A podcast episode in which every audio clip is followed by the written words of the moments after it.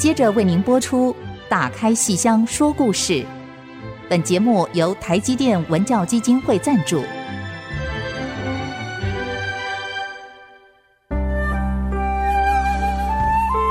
打开戏箱子，看见台上的精彩一刻。戏箱子里还有许多你不知道的喜怒哀乐、悲欢离合。让戏曲专家王安琪、罗世龙和您一起打开戏箱说故事。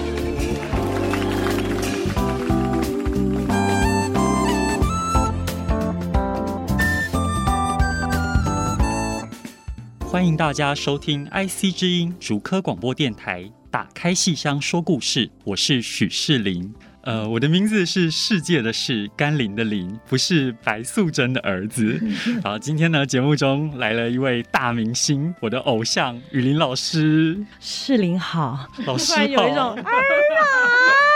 的感觉，呃，各位听众朋友，大家好，还有录音室的热闹的朋友们，大家好，我是黄雨玲。其实老师跟《白蛇传》的故事非常有缘，记得老师在戏校的时候就以断桥得奖过，然后这几年也有一部非常非常红的歌子戏的作品，一心戏剧团的《千年》，然后它是改编自雪君老师的《祭塔》京剧的改成歌仔戏，而雨林老师就在里头演的就是。白素贞，别受惊，对，爱上儿子 的白素贞，爱上儿子许世林，对，但是是不同的写法。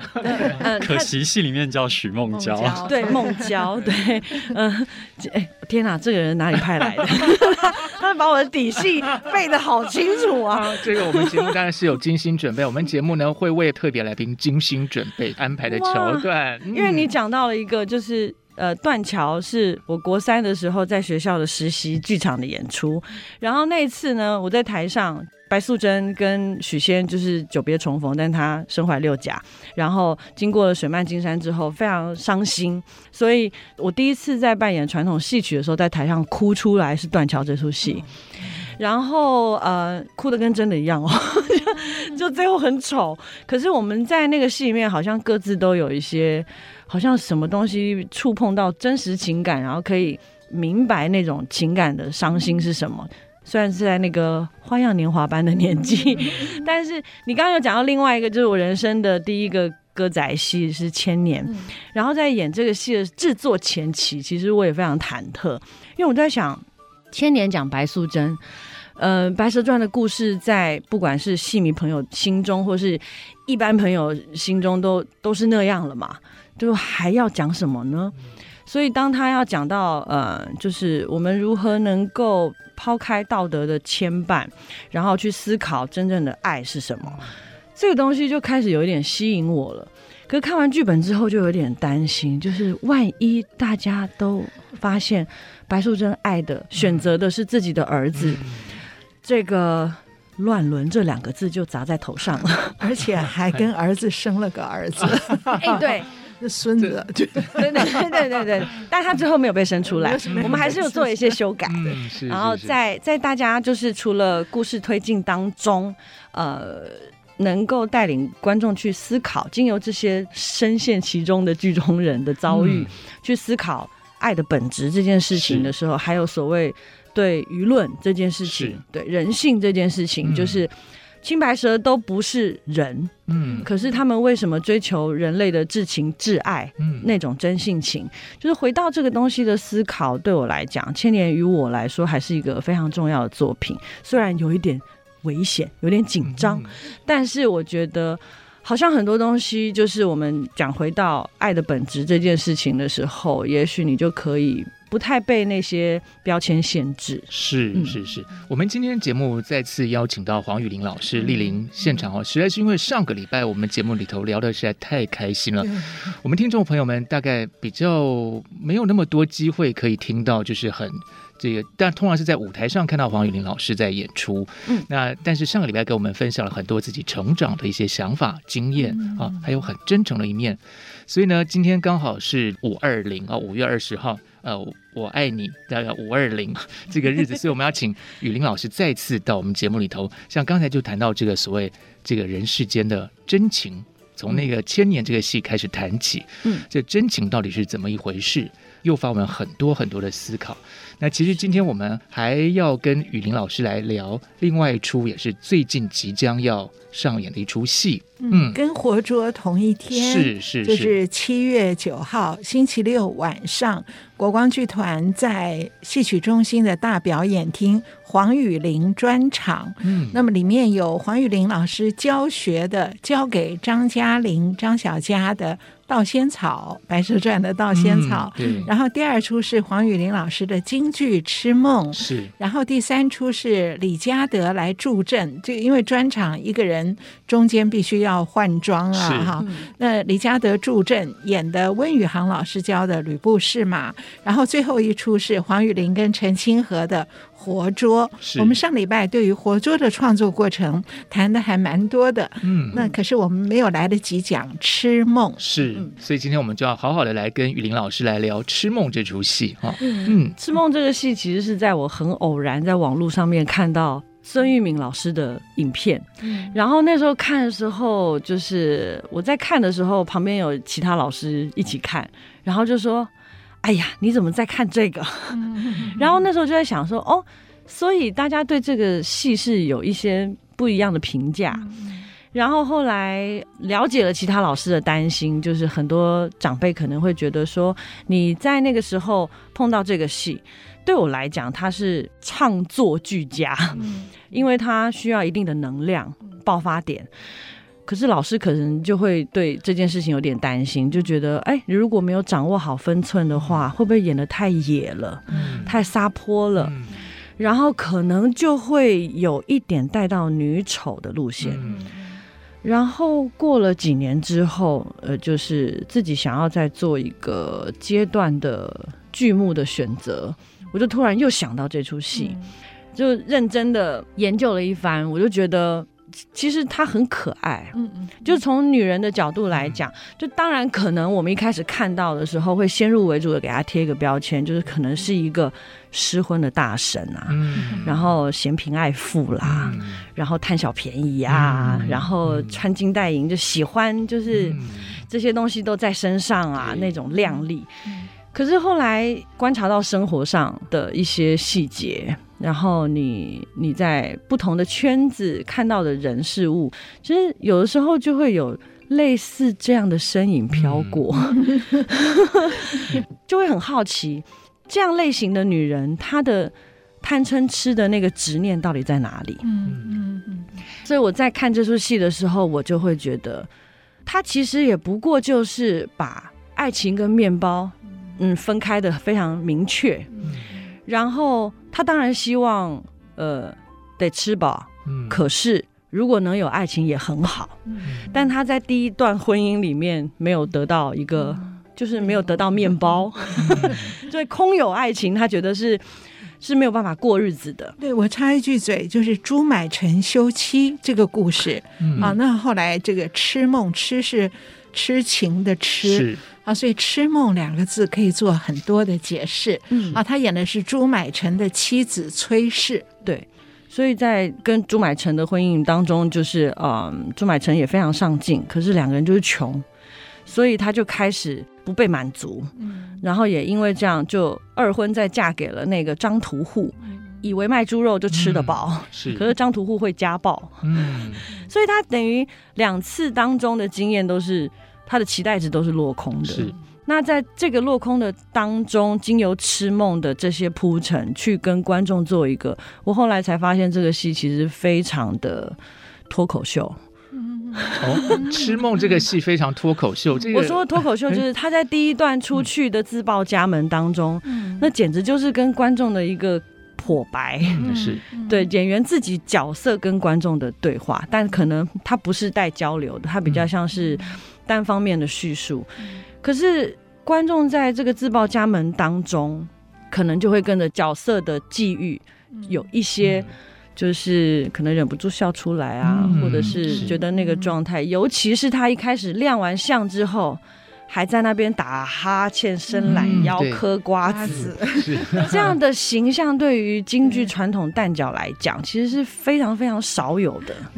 尤其是把可能我们觉得丑的那一面，然后如实的呈现出来。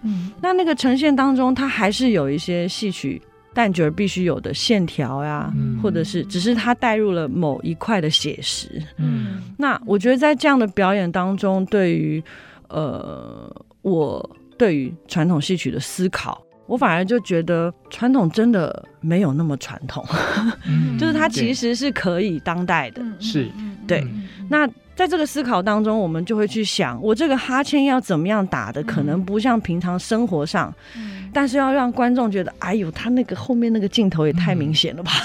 嗯、对，然后那个。瓜子还挑有的肉吃，然后完了之后那个还要清牙缝配掉的那个感觉，就是这个过程其实就会源自于生活，我就会想要去做一些观察，然后做一些材料的搜集，包括他就是后面很多的笑，不同层次的那个哈哈哈哈那个笑，其实除了我们说的就是声音的力度跟共鸣跟肌肉的镜头之外。那另外一个就是你的那个控制扬声的堆叠，是不是可以做到？观众可以直接达到一种，他怎么可以就这样笑？嗯，对，他可能在表现力度上面不是这么传统含蓄的，嗯，因为他可能突破了某种，就是。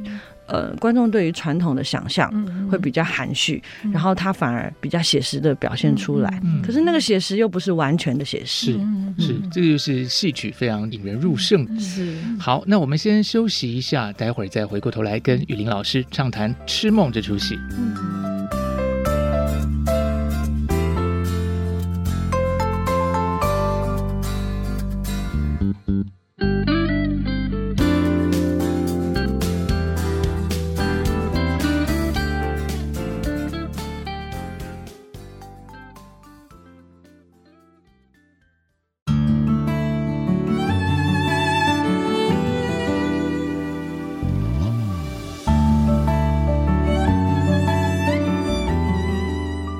现在收听的是每个星期五晚上八点首播，星期天下午一点重播的 IC 君 FM 九七点五打开戏箱说故事节目。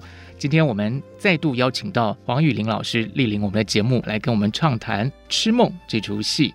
那刚才在跟我们介绍了这个故事的过程中呢，诶，我们今天另外一位特别来宾世林就有一个很有意思的想法来跟我们分享一下吧。刚刚雨林老师提到《痴梦》，他开场崔氏一出来，竟然是嗑着瓜子，然后打哈欠的跟观众打招呼。对，然后但是其实这个《痴梦》它。这么生活化的动作，却都是经过戏曲的美化之后，所以它不会让我们觉得崔氏这个角色特别粗俗或是不堪入目的感觉，嗯、就是有一种技跟艺的完美结合。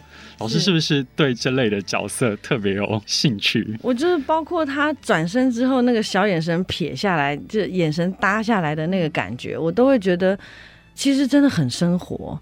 这、嗯、应该是说。我是传统戏曲演员，我从小接受传统戏曲的功法训练，然后在碰到这么写实般的角色的时候，我反而是去反推，就是我把我学到的东西，呃，先放下，然后去看生活上的那一面，然后我怎么去做连接呢？我是从戏曲的角度去连接，就是我们说的琢磨，就会想说，他这个手要放下来的时候，那个。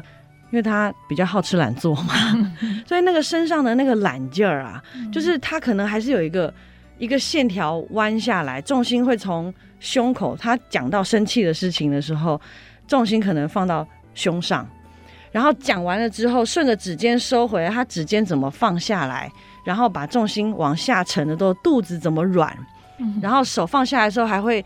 缩进来一点，然后身体有一种，哼，什么东西啊？我干嘛聊到他？就潜台词这时候就会冒出来，然后你就会觉得他所有他在讲述他的事情、他自己的遭遇的时候，他的切换就会有一些小转折在里面。那个转折里面其实有很多东西，然后我们再用戏曲的功法去整理的时候，你就会觉得你做那些线条的时候，好像非常理所应当。你的内在就会很饱满，然后也因为这样，所以就看了很多孙玉明老师在创发这个剧目的时候做的一些整理。当然，因为孙玉明老师当初他脚有伤嘛，所以他在演出的时候，你可以看得出来，这个伤可能对于他移动扮演角色的时候是有些影响的，就身体重心这件事情。也看到他之后在教唐荷香。的记录的时候，就是有讲到一些地方，所以青年演员在扮演这个戏的时候，可能就是在我现在就会有很多的思考。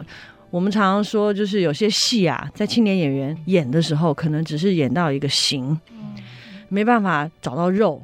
然后现在想，就突然觉得学完唱完那个戏之后啊，很奇怪，他那个荼毒很深，就是 你会留在心里面很多影响。所以，不管你是看到乡土剧啦，或是，或是路上一个大婶的什么争执啊，或是菜市场，嗯。嗯嗯嗯，然后你就会发现这个反应好催事哦，啊，刚那个哈哈，好催事哦，那个大笑，然后那个大家吃饭抢着付钱的那个推脱。也好催事啊，是，所以他其实，在生活上就会有很多小亮点当做材料来参考。是，刚才雨林老师提到说，其实，在演这个戏虽然是个传统戏，但是也觉得不是真的那么的像你想象中那么传统。对，那其实我觉得这是一个很好的一个启发点，因为戏曲的形式虽然是比较古典的、比较传统的啊，就是很多的这个戏是这样，但是现在有很多新编戏啊。但他所面对的观众永远是当代的观众，因为他不断的在重新的在演出，所以一定程度上，我们也可以说戏曲永远是当代的，某个角度可以这么说它。对，嗯嗯。我记得我在云门演这个戏的时候，为什么我刚刚说会很像脱口秀？嗯，因为从我出场开始，打完哈欠、嗑瓜子、挑掉，然后手弹一弹。重新捋我的线影子在亮相的时候，我看着观众，我的潜台词就有一种：你们都干嘛来了？就是角色会冒出一个潜台词跟观众讲话。吃瓜群众来了，就是哎，你们在这干嘛呢？然后就突然走到台口，要看着他们，然后转身要归座的时候，就会有一种。啊，隔壁王大婶来了，啊，嗯嗯，旁边张妈妈来了，那自自己找地方坐吧，是，就会有那种感觉，是是，七七百块的来了，三千五百块的也来了。哎，如果听众朋友不知道这个梗是什么，请听上个礼拜的节目。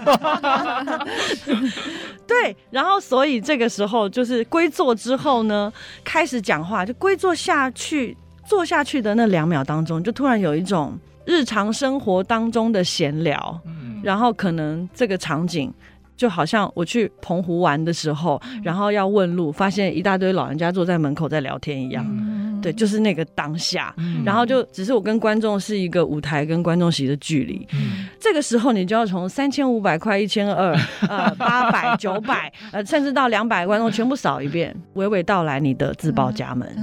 然后在这个时候。这个当下，我就会觉得，就是所有人都只看你一个人坐在那，也会很像现代戏剧的表演课，就是椅子的第一课，你要开始讲你的故事。所以在这段自报家门当中，你讲到朱买臣怎么叫他把你给休了，然后你又嫁给张屠户的那个情感的转换啦，跟那个我其实觉得我赚到了，你知道，其实他就没让我吃饱。然后噼里啪啦四记耳光，将这个穷酸赶出去了。嗯、他突然达到话语权了，嗯、然后去讲这个东西的时候，他的那个嫌弃跟那个迎面，嗯、就是他的那个小情小爱的那些小确幸。嗯、其实丢给观众的时候。观众其实是有评价的，嗯，只是就会你会变成自顾自的讲，因为你知道你要的是什么，嗯嗯，所以当你在自己的角度上讲这些事情的时候，那个理所应当跟那个得意的状态，起码我拿到，我不管你们怎么看我，嗯，但我要的就这个啊，嗯，然后卸下来之后讲第二段张屠户的时候，那个，呃，其实他对我有意思很久，我也都知道。的那个情感，就是。我就觉得这个东西是特别迷人的，嗯，但也因为传统戏的整理，嗯，然后再有这个版本的时候，你就会觉得哇，他好像更大胆了一点。嗯，可是他不是传统戏吗？嗯，所以这就是我后来觉得传统其实也不传统。嗯，是。对。那刚才安琪老师有提到说，这个“痴梦”这两个字就给大家无限的想象哦。不知道雨林老师是怎么理解这个吃这个梦呢？嗯，我觉得那个吃就来自于他没有办法放弃追求的那些东西，嗯、那些生活当中的价值，嗯，跟他想要的，不能说梦想，但应该就是说他想要抓在手上那些很实质的东西。嗯，那。这个过程的这个执念就是一种痴，嗯，所以他不管是正面的或是负面的，嗯、其实这个状态就是一种痴。嗯、那只是说这个梦呢，是他想要抓的那些东西，嗯、到最后他到底实际存在，还是他发生了，但其实也没留下好的，嗯，就是他真正想要的那个结局。嗯、所以我每次在吃梦，嗯、呃，醒过来之后，嗯、淡淡的。拍个桌子，然后自己解嘲的说：“原来是一场痴梦。”我到那边都很想哭。嗯、对，然后前面经历了这么这么大情绪起伏的状态，就到头来只不过是痴人说梦。嗯、对，是是是。我是对这个戏的昆曲版比较熟，就是不管是张继青老师或是梁谷英老师，他们没有嗑瓜子，可是有打呵欠。是，是然后最后那一句“破壁残灯临岁月”，嗯，那个醒来的那一刻。我觉得就跟刚刚雨林讲的一切回到现实，原来只不过是一场梦，嗯、那个真的是要让人哭。是。对，那个孙玉敏老师的表现又跟他们两个人不一样，所以我觉得非常的有趣。嗯、而雨林这个戏是你的代表作，可是你另外还有一出戏《崔氏》，对，这是朱买臣妻子姓崔，所以痴梦的主角是崔氏。那可是你另外有一出邢本宁，嗯，专门帮你量身打造的崔氏，嗯、而我记得当时本宁是说，他问你，如果传统戏你最想演哪一出？你脱口就说我要演痴梦，结果他就为你编了那个崔氏，是，所以我们去看那个戏的时候，都以为是钟海辰休妻的另外的诠释，哎、嗯，结果他是不一样的。是是，那从这个痴梦到崔氏哈，也许我们可以在下一段节目来跟大家畅谈一下这出戏。是，嗯，好，我们先休息一下。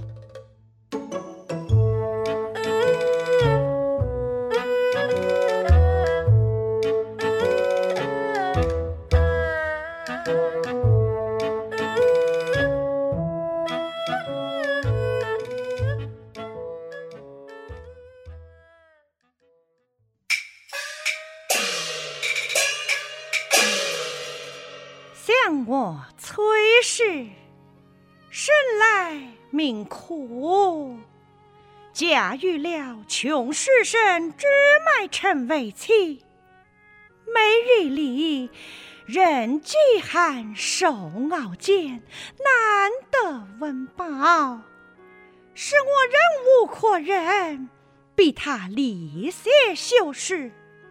他却说我日后必然后悔。我是他，你既然无钱养妻。还娶妻做什么呢？就这样噼噼啪啪四进耳光，将这个穷酸赶出去了。有感觉，有感觉到他的跋扈吗？因为你没让我吃饱，所以你就给我写休书，把我给休了。算了，我就当我自己休了。各位听众朋友们，现在收听的是《打开戏箱说故事》节目。刚才是雨林老师为我们示范了一段痴梦，他都四记耳光赶出去了。是是是，这就我说我觉得很脱口秀的部分，因为我觉得我每句讲完话的时候就是。是我任务扩人，就找到一个人跟他讲，你知道这个人有多窝囊吗？就是我就会觉得那个时候在这整段的独白当中，中间都有人在跟我对话，嗯、是 然后他就很像一个一个。没有被满足的女人，那个没有被满足，有很多抱怨，嗯、所以他抓到人就讲，抓到人就说，你知道，你给我评评理，是。每个人都要来当公卿，是，是。可以想象哎，但会有点让我想到鲁迅那个祥林嫂，嗯、就是逢人就在说他的一些这个遭遇，嗯、那其实对当事人来讲，一定是有很多的。怨怼跟不满跟痛苦，或是种种复杂的情绪啊。对。但是问题是说，因为其实现实生活中可能其他人也很忙，或者各有各的一些痛苦或者不快乐的事情。好，就算可以理解好了，好像也帮不上什么忙。对。然后要怎么办呢？就听完了。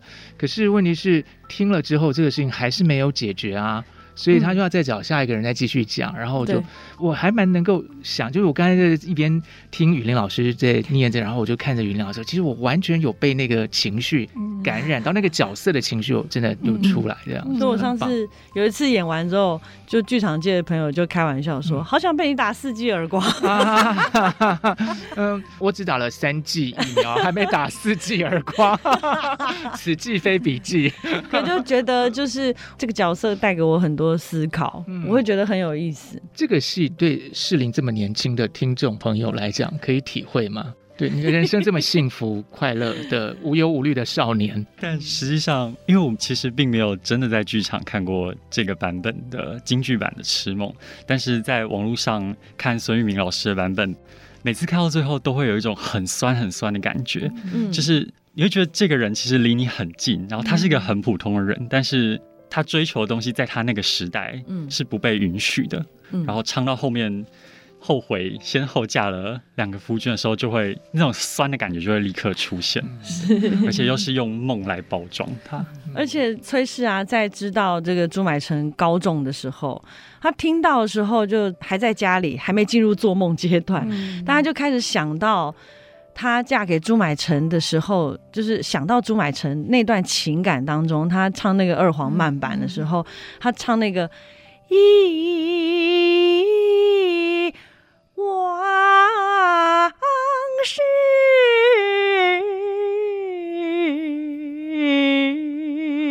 然后眼前又现，眼前又现，我那就是想到买成这样飘然的走进来，仿佛白马王子般，他那当下真的就。还蛮花痴的，可是毕竟是他曾经爱过的一个男人，所以他进入那个状态的时候，就会完全没有遮掩的表现出他的那个投入，嗯、就是好比当初的爱情一样。嗯、对，哎、欸，我觉得这边让我想到一个蛮重要的一个关键点呢，因为我自己在看这个戏的时候，崔氏这个角色，嗯，其实有点好像像刚才雨林老师有讲过嘛，好像有什么嫌贫爱富啊，然后什么嗑瓜子啊，什么有点粗俗啊这样，嗯。但是其实他是真的曾经爱过朱买臣的，是这个不是假的，他是真的喜欢过这个人。然后我们其实作为一个观众，不能因为说现在看到他这样子，好像有点疯疯癫癫。对，其实他本性不是。对对，但他其实是有过真情的。那他可能因为柴米油盐酱醋茶，生活上的一些没有办法，呃，没有办法满足或是满意的一些状态，嗯、然后形成了这些。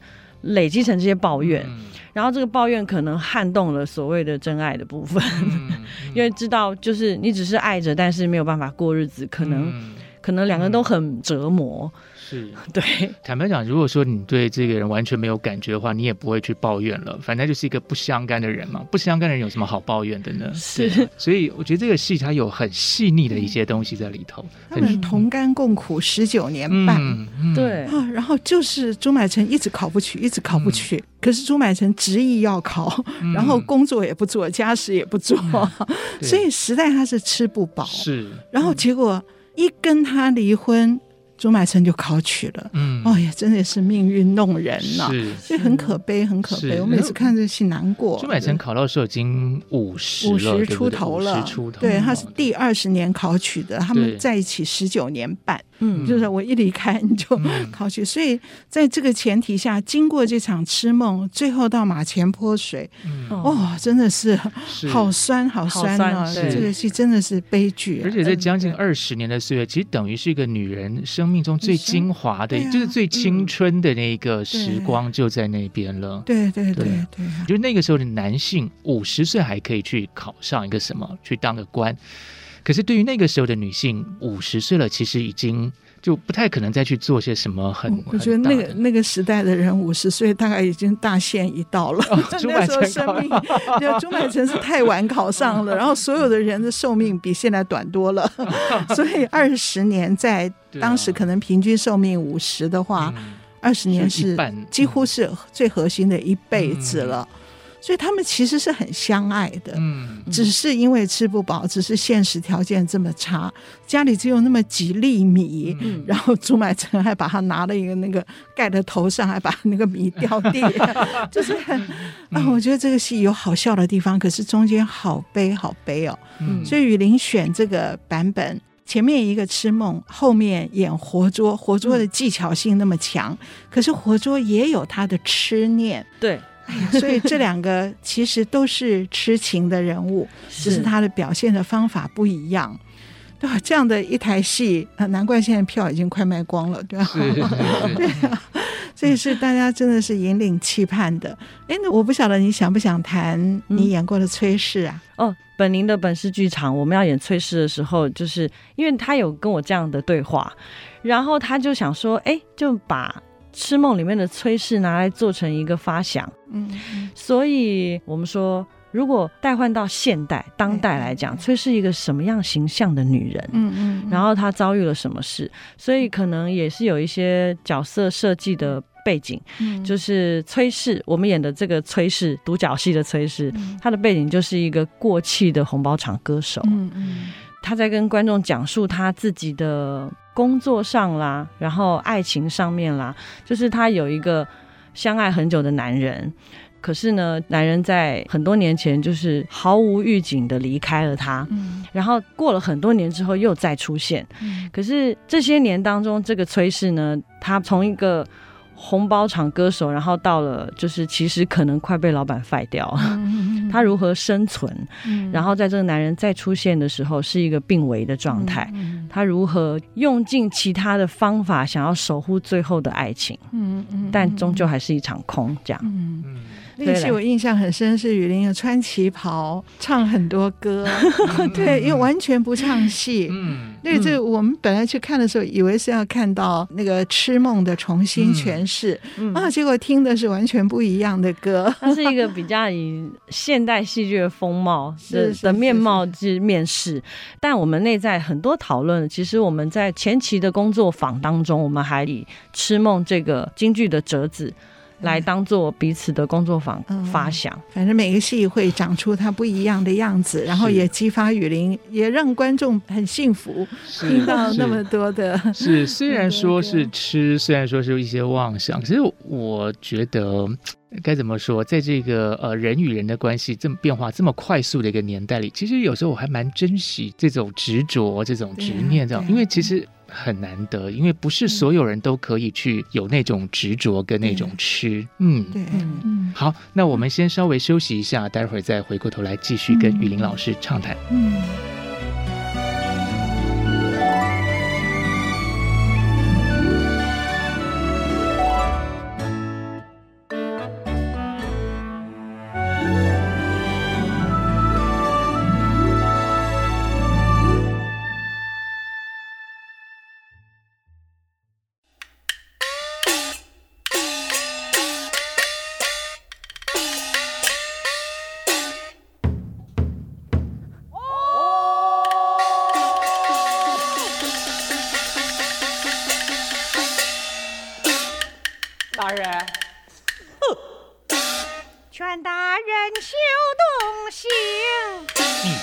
谁呀？我，嗯，我是我呀。哎哎，那你到底是谁啊？我 是可爱的雨林，太棒了，太棒了！李府的丫鬟改成可爱的雨林。其实刚才我们还 feature feature 一个就是士林哈，士林是刚才对 许士林变成胡知府。听众朋友们，现在收听《打开戏箱说故事》，我们刚才唱的那段是非常有名的，我们在节目里也谈过的《春草闯堂》。嗯，是雨林老师这个。戏是得到刘长宇老师的亲授，哇，这个太不得了了，就非常开心。其实是因为北京那边办了一个青年擂台赛，然后就是有这个机会去参赛的时候，就因为宝春老师，所以辗转联络到了刘长宇老师，所以他到现场看了我很多次的排练，给了很多笔记，然后我也当面就是跟老师表达了我。小时候那一年夏天，看到春草闯堂，就就一直深深刻在心里的爱慕之情。然后呢？嗯，然后我觉得很有趣，就是当老师出现在我面前的时候，那个时候要因为要想牌嘛，所以整个人都在抖，就想说：天哪，原创的演员在这里。他一直对我来说都是那个录影带、电视画面里面的人，所以他出现在面前的时候，就会有一种啊。远远看到那个老师，我说那是常宇老师吗？然后他们就说对呀、啊、对呀、啊。我说天天哪，他就他就站在那，然后大家就觉得你干嘛这样？可是我觉得那个亢奋真的是就觉得好多事情想要问他哦。所以在春草闯堂的排练当中，虽然是参赛，然后于我来讲，好像参赛的紧张不在了。但是那个忐忑是加倍的，因为你会希望借由这个机会，然后可以请教老师很多，就是我自己在学这个春草闯堂过程当中，然后老师也非常有趣，他因为他自己演出之后，他又在做教学，教授春草闯堂，所以他自己也在春草闯堂的表演当中做了一些整理，嗯，对，就会有些水袖的运用啊，或是就我们看似。很生活的表现，嗯，然后于老师来讲呢，他就是说细心整理，嗯，然后自然扮演，嗯嗯嗯，所以他就说这个《春草闯堂》对他来讲也是一个非常重要的作品，嗯，那他就说这个戏就是戏宝人的戏，所以每个人演都会能在当中找到自己的自在，嗯，所以他就说大着胆。放着胆杀出去演，嗯、对，因为剧本实在太好了，对。对，可是也不能说他戏保人，也要相互的，嗯、要好演员才能够把这好剧本整个烘托起来，对，就能够有刘长宇老师跟寇春华老师，这实在是。不得了的一个精品啊！是，所以我那时候去参赛的时候，我的胡知府也是清河师哥。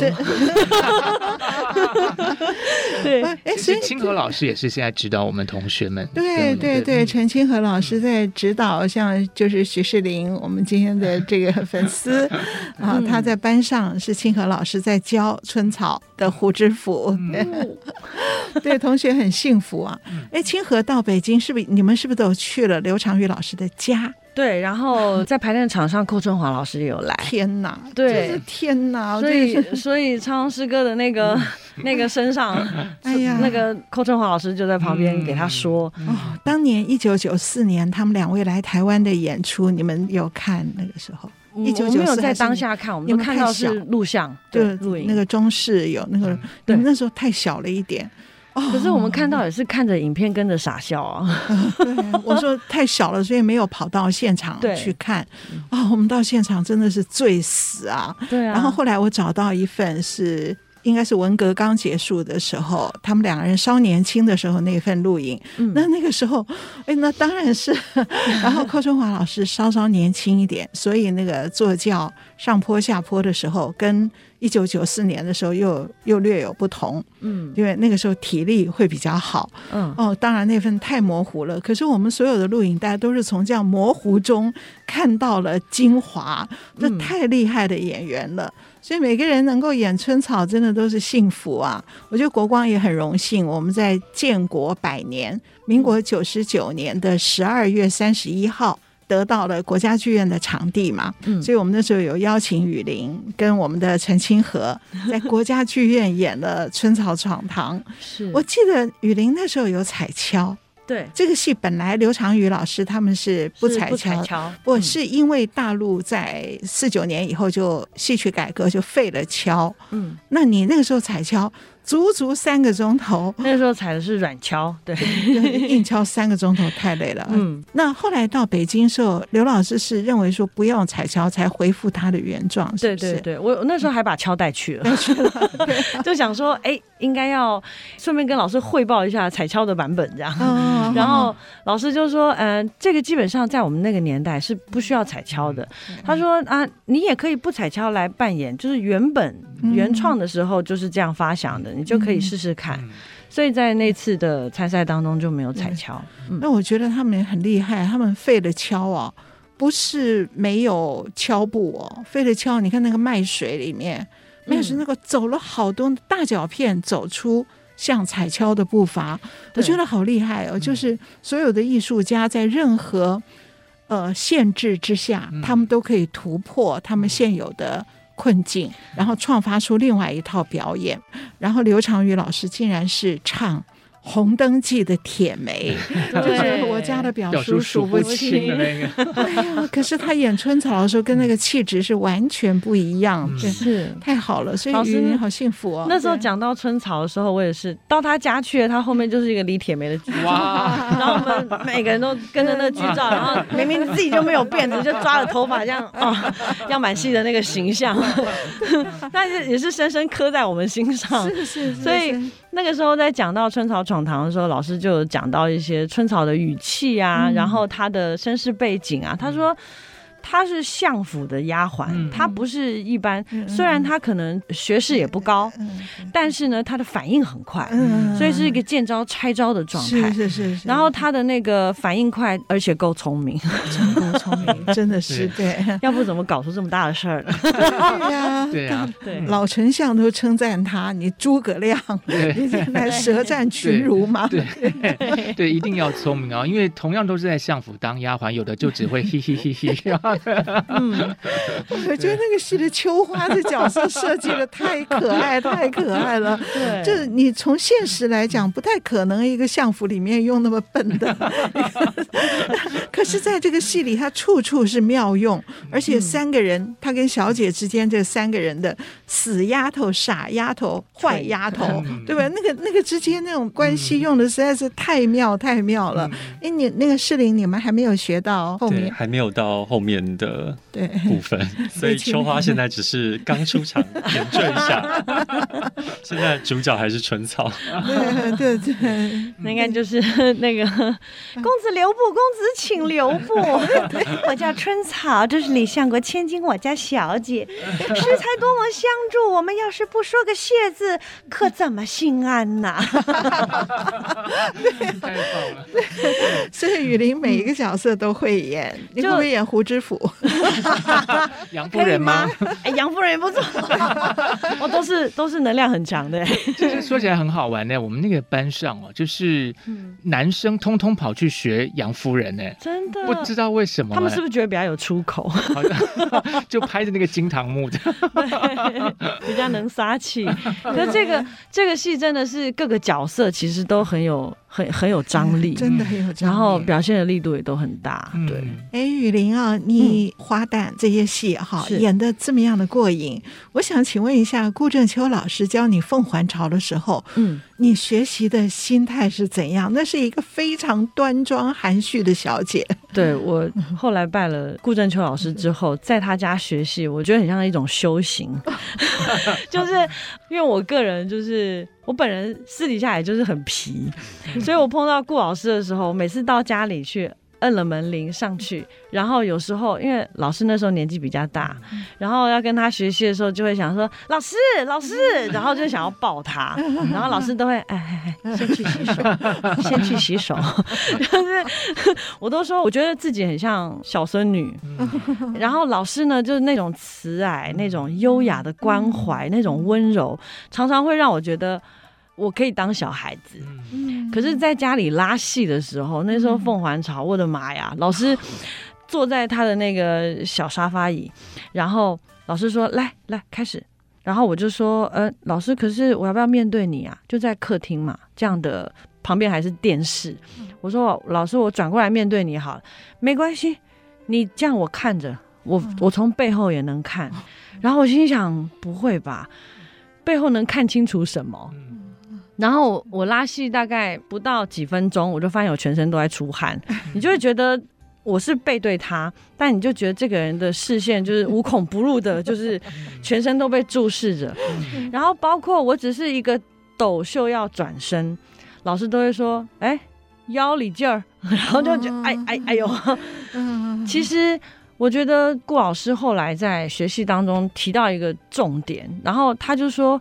我希望啊，你可以通过这个去重新思考一下他这个角色背后，他在这个家庭里面的地位。嗯，可是很少老师会讲到地位这件事情。对，对，对，他就说他是二妈生的，嗯嗯，所以他总是很自卑。嗯，然后你看大姐是这样的性格，嗯，这么的这么的外显，嗯嗯，然后也很勇敢的去。追求爱情，谈、嗯、吐自己的喜好，这样。嗯、他就说：“可是你呢？这个角色他就不是这样，所以你走出来台步的时候，你的胸不会像一般旦角儿那么美那么挺，嗯、你是有一点含着的。嗯”然后他讲到这个东西的时候，我就想说。哦，难怪老师会讲到地位这件事情，嗯、所以他是非常清楚自己在这个家庭的定位，嗯、是，然后不张扬，嗯、然后非常非常含蓄，也非常守本分，嗯、也非常规矩，嗯、所以从性格上面，老师就给了我一个非常确切的质感，嗯、然后也因为这样，所以我就会去想说，老师有时候站起来要做示范嘛，可是他有时候走路，我就会很紧张。嗯。然后他做示范的时候，都还是依然是那么优雅，是。所以对我来讲，就是那个时候在家里学这出戏的时候，我就。从头到尾就不是只有戏而已，就是有很多生活上的细节啊，都让我觉得很难忘。嗯嗯，是，所以生活如戏，戏如生活哈。这个今天很高兴，就是再次邀请到雨林老师来节目，给我们畅谈好多从戏的本身到人生的一些观察，还有这个跟老师们相处的一些种种细节。嗯 这些大概都只有在我们节目才听得到，所以听众朋友们一定要常常收听我们节目，最好每集都听了哈。那我们今天节目就到这边要告一个段落喽。那如果说您对今天节目有任何的想法，或是有些什么悄悄话要跟我们雨林老师来传达的话呢，都欢迎到我们节目页面上写电子小纸条给我们，我们会帮您转给雨林老师。如果您是用 Podcast 收听的话，呃，您只要在 Podcast 上面搜寻我们节目的名称，那按下订阅就可以按时收到每一集的节目哦。好，那呃，我们的今天节目就到这边要告一个段落。我是罗世龙，我是王安琪，我是黄雨玲，我是许诗玲。欢迎大家下次再次收听我们打开戏箱说故事节目，拜拜，拜拜，再见。本节目由台积电文教基金会赞助播出。台积电文教基金会深耕文化经典，引动艺术风潮，与您共筑美善社会。